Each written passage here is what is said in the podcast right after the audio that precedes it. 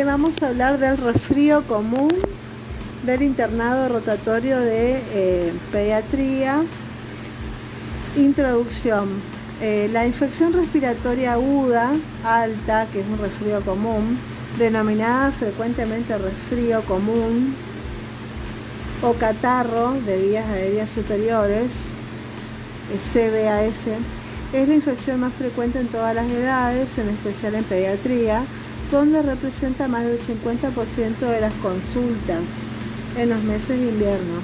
Existen múltiples recomendaciones sobre la conducta médica frente a este cuadro, sin embargo hay una amplia variabilidad en el tratamiento que depende en parte de la heterogénea expresión clínica del niño y del criterio empleado por el médico tratante.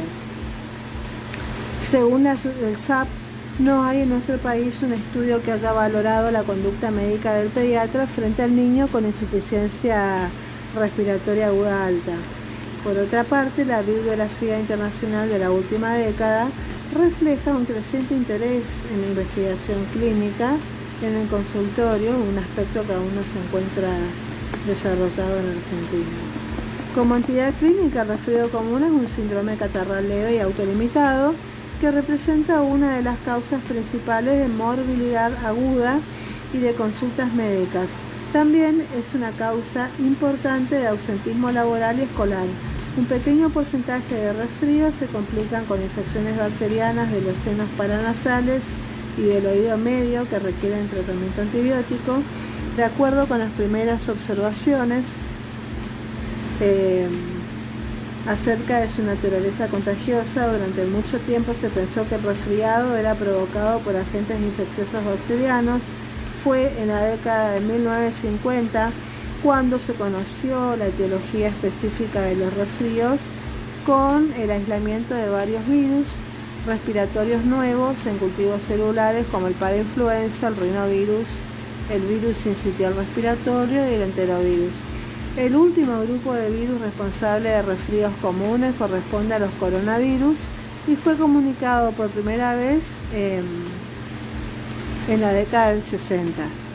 Desde entonces no se han hallado nuevos virus causales de resfrío, aunque la causa específica eh, de algunos todavía se desconoce. Otros virus respiratorios tales como el virus influenza y los adenovirus pueden producir el síndrome del resfrío común, pero generalmente se asocian como una enfermedad más severa que a menudo compromete el tracto respiratorio inferior. El grupo de rinovirus es responsable de aproximadamente un 40% de los resfríos en los adultos. En este apartado no se ha mencionado el virus de la gripe, porque estamos tratando únicamente sobre el catarro simple. Los virus respiratorios representan una distribución universal. Las epidemias anuales de enfermedad del tracto respiratorio superior se observan en los meses más fríos del año en áreas de clima templado y durante la estación de las lluvias en el trópico. En climas templados, la estación de la enfermedad respiratoria comienza la primera quincena de septiembre.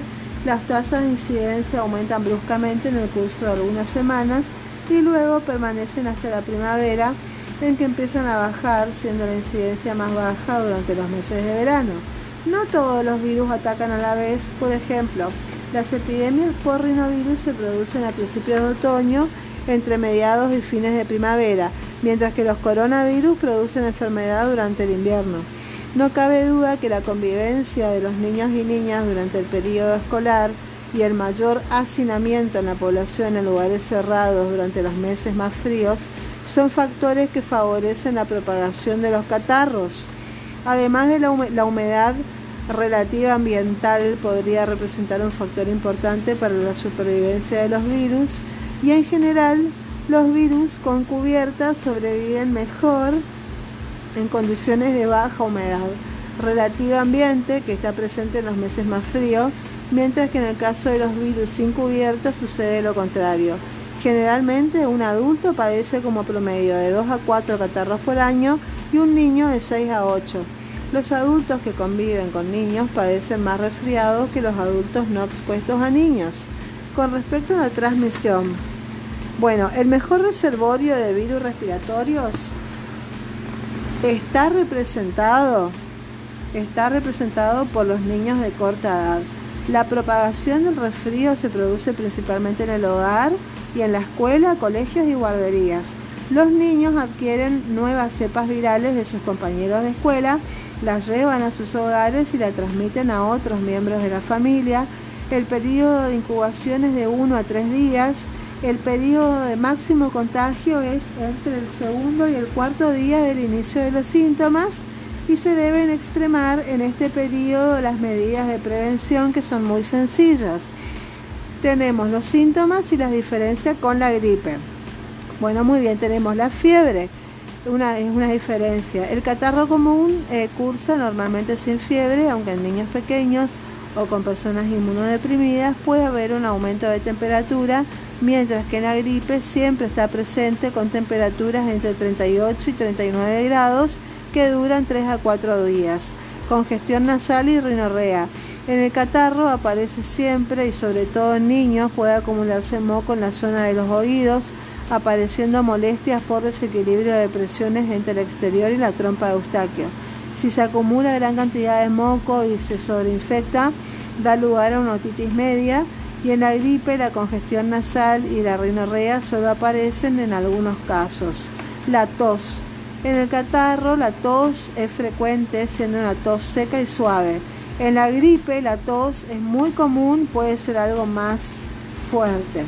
En la cefalea, en el catarro común aparece en ocasiones mientras que en la gripe casi siempre está presente. Los dolores musculares y articulares. En el catarro común pueden aparecer de una manera muy leve y no siempre, mientras que en la gripe siempre están presentes y en ocasiones pueden ser bastante intensos. El cansancio generalizado. En el catarro puede ser moderado y en la gripe suele ser intenso desde un principio de la enfermedad y puede durar como unas tres semanas. El tratamiento. El catarro no tiene tratamiento específico, dura alrededor de una semana.